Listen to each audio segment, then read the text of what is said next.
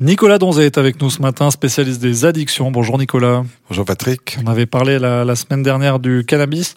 Euh, on continue d'en parler. Du THC en particulier, c'est ce que les gens un petit peu connaissent du cannabis. Bah, c'est vrai, quand on parle cannabis, on parle THC. En réalité, on ne devrait plus parler THC. On devrait parler cannabinoïdes. Hein. Le THC, c'en est un. D'ailleurs, aujourd'hui, la plante de cannabis, hein, qui est une urticale de la famille des cannabinacées, et qui a un proche cousin que tout le monde apprécie bien, en principe, c'est le houblon. Et le houblon, ben, ça donne la bière. Mhm. Et le cannabis sativa, ben, c'est un cousin du houblon. Et en fait, ce qui se passe aujourd'hui, donc dans l'esprit général des gens, ce qui est normal, hein, c'est comme ça qu'on a comme information.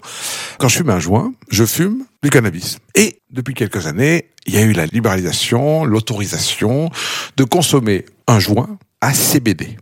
Et on a souvent l'impression que c'est deux joints différents. En réalité, ce n'est pas deux joints différents, c'est des joints à concentration de THC différents.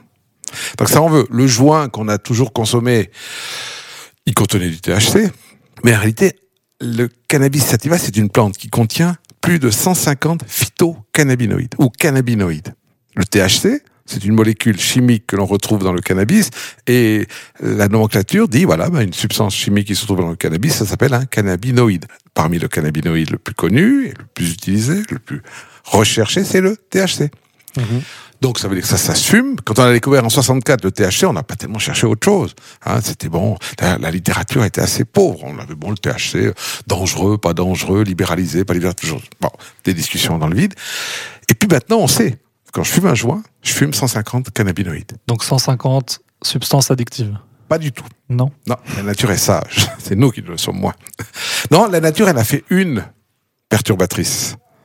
Après, perturbatrice, peut-être a-t-on le droit de temps en temps de rêver, mais euh, elle est un peu perturbée, c'est le THC qui lui va donner ces espèces de, voyages ou de peur ou ouvrir ouvrir des portes des neurones euh, qu'on comprend pas. Mais dans tous les cas, le THC, il va agir sur les récepteurs à cannabis.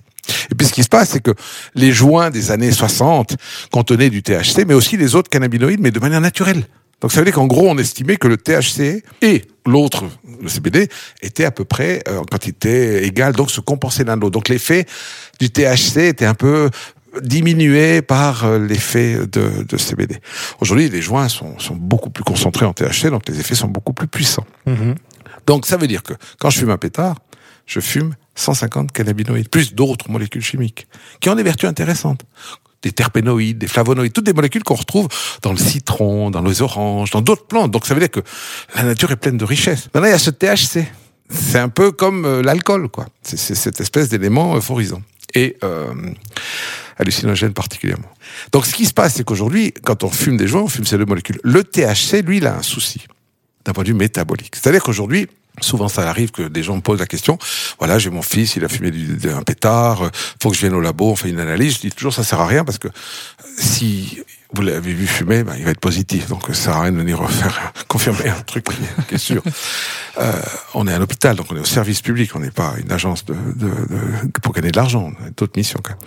Et ce qui se passe, c'est que aujourd'hui, le THC, selon comment on le fume, on l'élimine différemment. Ça veut dire qu'un verre d'alcool, je le perds en une heure, 0,15 mhm. par heure. Il y a certains médicaments, on les perd en une heure, deux heures, trois heures. Le THC, quand je le consomme, alors pour faire son petit chemin, je tire sur un joint. En quelques secondes, c'est vraiment immédiat, on arrive à des concentrations sanguines actives de 8-9 microgrammes. Donc on c'est vraiment actif. Et puis euh, très rapidement, le THC va disparaître du sang pour se fixer dans les tissus gras, en particulier le cerveau. Et là, il va rester. Et si je fume un joint par mois, comme ça, parce que finalement j'ai eu l'occasion d'en fumer un, je vais rester positif presque une semaine. Pas forcément sous effet. Hein. L'effet, on estime à 6, 8 heures, ça dépend euh, la, la, la force du, du, joint de THC. Si j'en fume toutes les semaines, je vais l'éliminer en 2 à 3 mois. Pas l'état d'influence, la, mmh. la présence. Donc, vous savez, souvent, quand on veut tester des gens pour démontrer qu'ils sont abstinents, ils peuvent rester positifs des semaines mais quelqu'un qui a fumé énormément, il va rester positif des semaines. Donc le THC, c'est un peu compliqué. Et c'est vraiment ouais, le bad guy, en fait. Alors, ce qui se passe aujourd'hui, c'est que bon, on a on a vu qu'au Canada, ils ont libéralisé ce produit. On a une espèce de de vent de modernité, comme me disent les gens.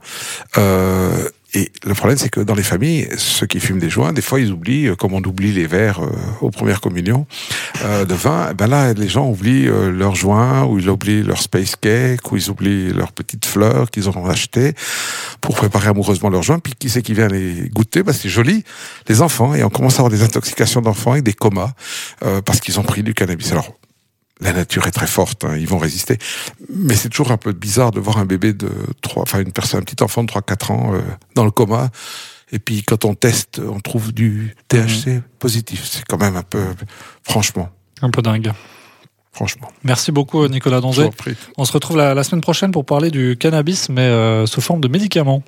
Absolument, merci.